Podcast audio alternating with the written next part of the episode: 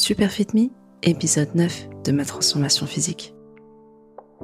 Super Fit Me, c'est le podcast qui vous emmène dans les coulisses d'une transformation physique à mes côtés au jour le jour. Chaque semaine, on découvre ensemble comment perdre du poids et se remettre en forme dans la vraie vie quand on aime ni les légumes ni le sport. Je vous raconte tout le processus, je vous partage mes échecs et mes victoires et j'espère vous donner ou vous aider à garder la motivation dans votre transformation.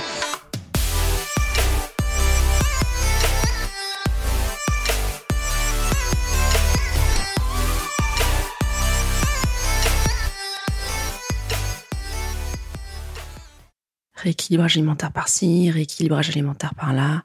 J'ai que ce mot à la bouche en ce moment, ça en devient presque usant. En même temps, c'est vrai que ça occupe une place importante dans ma vie dernièrement.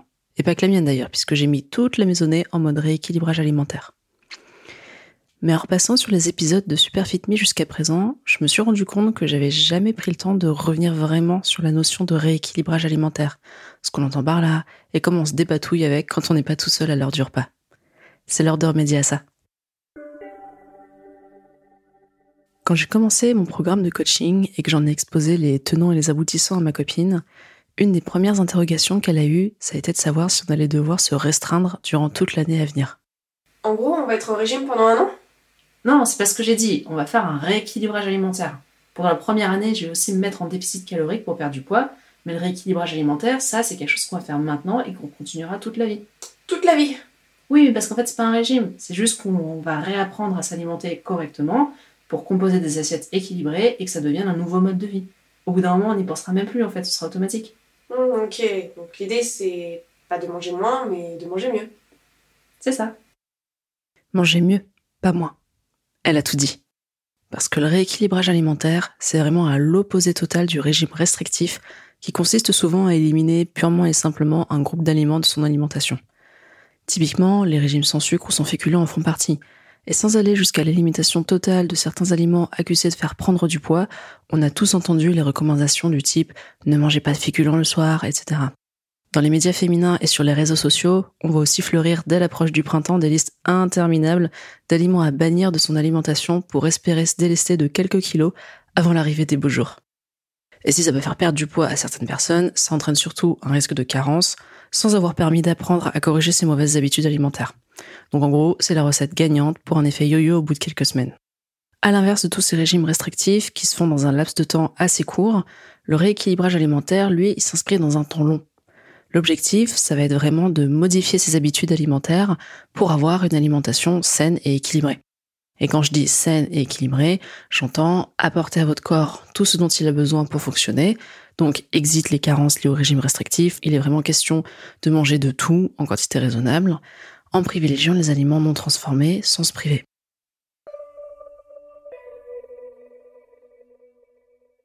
Mais le rééquilibrage alimentaire, c'est pas que pour perdre du poids. En réalité, il y a plein de bonnes raisons d'en faire un.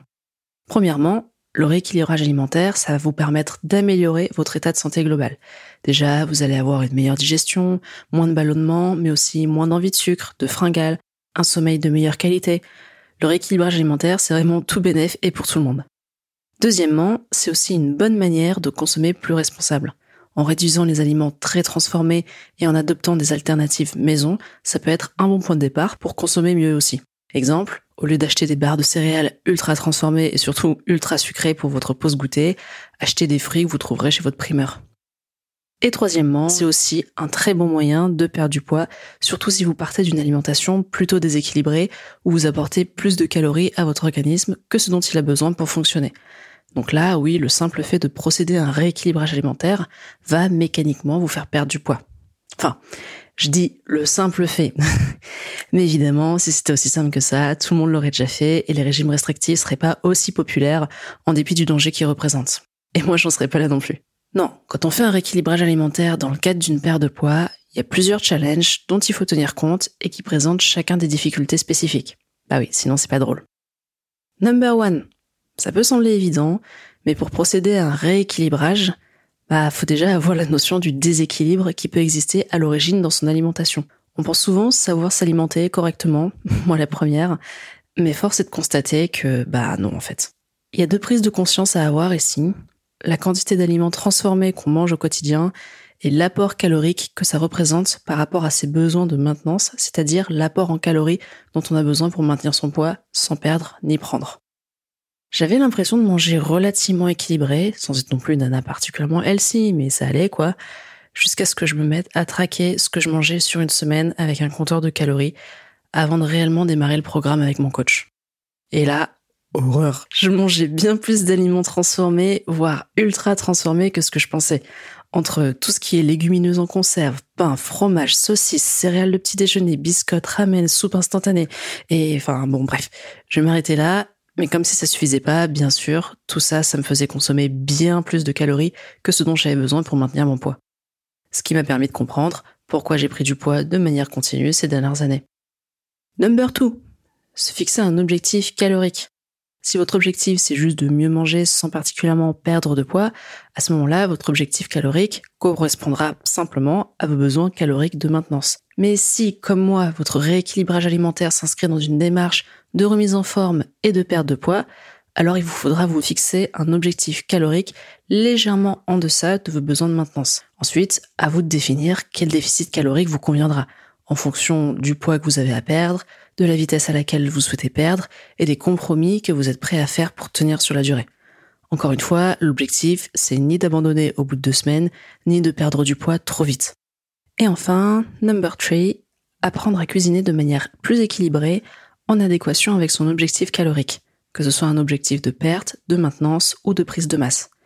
Ça, c'est une des parties les plus compliquées parce qu'il faut réapprendre à combiner les différents groupes d'aliments dans son assiette en proportion et en quantité adaptée. Il y a beaucoup de ressources sur Internet pour apprendre à composer des assiettes saines et gourmandes par soi-même, mais n'hésitez pas à consulter un nutritionniste si vous êtes un peu perdu et si vous pensez avoir besoin d'être un peu aiguillé, du moins au début.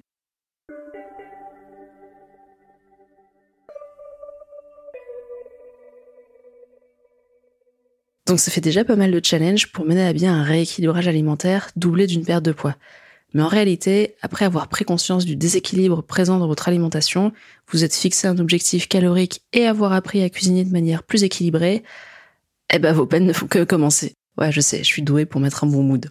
Sauf qu'on va pas se mentir, le plus dur dans tout ça, c'est de tenir sur la durée. Et vraiment, en soi, c'est tout un programme, parce qu'en fait, bah, perso, j'ai l'impression que tout s'oppose à cette routine plus saine. Déjà, le manque de temps. Typiquement, quand je suis en télétravail, bah, c'est beaucoup plus rapide de me faire chauffer un plat tout prêt au micro-ondes pour manger vite fait entre deux réunions plutôt que de cuisiner le midi. Ensuite, euh, clairement, la flemme. un de mes plus grands obstacles dans mon cheminement vers une alimentation plus saine et équilibrée. Je vous le donne un mille. Vous rentrez le soir, éreinté après une journée de boulot, et là, le dilemme.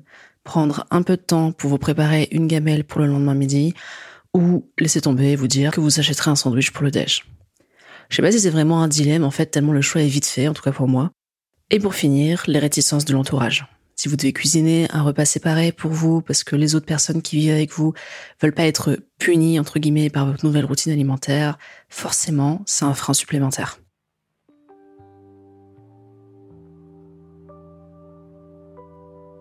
Bonne nouvelle, tout ça, c'est pas une fatalité.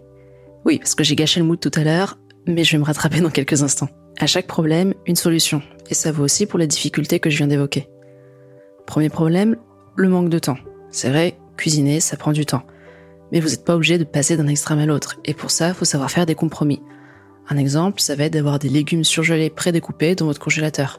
Non, c'est pas des légumes frais de votre primeur locale, tout ça, tout ça. Mais ça vous permettra de cuisiner plus rapidement et ce sera toujours mieux que l'équivalent en conserve qui contient souvent des additifs et évidemment encore mieux qu'un plat tout prêt à réchauffer au micro-ondes. Deuxième problème, la flemme. Ici, la clé, ça va être d'anticiper. Ce qui est aussi valable pour le manque de temps d'ailleurs. Par exemple, vous pouvez préparer des plats que vous pourrez congeler pour plus tard, ou vous arranger pour avoir des restes pour le lendemain quand vous cuisinez votre repas du soir. Bon, je passe rapidement sur ces deux premiers problèmes parce que ça mériterait honnêtement un épisode en entier, mais là j'aimerais me concentrer sur le troisième problème que j'évoquais, l'entourage. À mes yeux, la meilleure manière de rallier les personnes qui vivent sous votre toit à votre cause, c'est d'ajouter une couche plaisir à ce processus. L'important, c'est que ce soit bon. Tous les rééquilibrages alimentaires du monde sont peine perdue si vous le percevez comme une punition ou si, de manière indirecte dans votre quotidien, ça génère tellement de friction que vous finissez par reprendre vos anciennes mauvaises habitudes alimentaires. Donc, je le redis, L'important, c'est que ce soit bon. C'est le meilleur moyen pour tenir sur la durée déjà.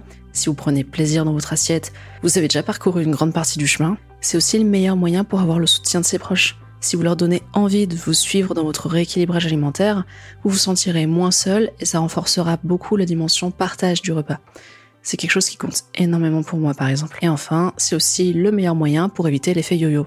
Puisqu'avec cette dimension plaisir, vous faites vraiment de ce mode de vie une nouvelle routine et non pas une phase transitoire restrictive durant votre régime entre guillemets.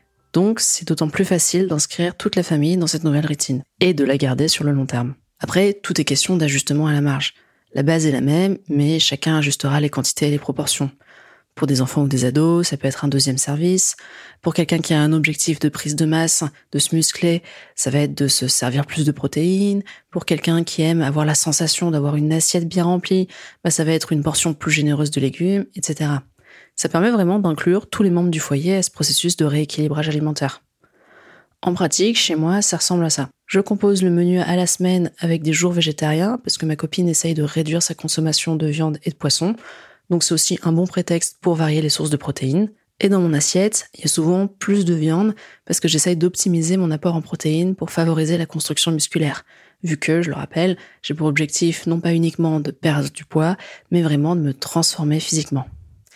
Et surtout, comme on mange globalement la même chose et qu'elle procède à ce rééquilibrage alimentaire à mes côtés, ça me permet de lui demander, quand j'ai la flemme, Chérie, tu cuisines ce soir? Merci beaucoup d'avoir écouté cet épisode de Super Fit Me. J'espère sincèrement que vous en avez tiré quelque chose pour votre propre transformation physique.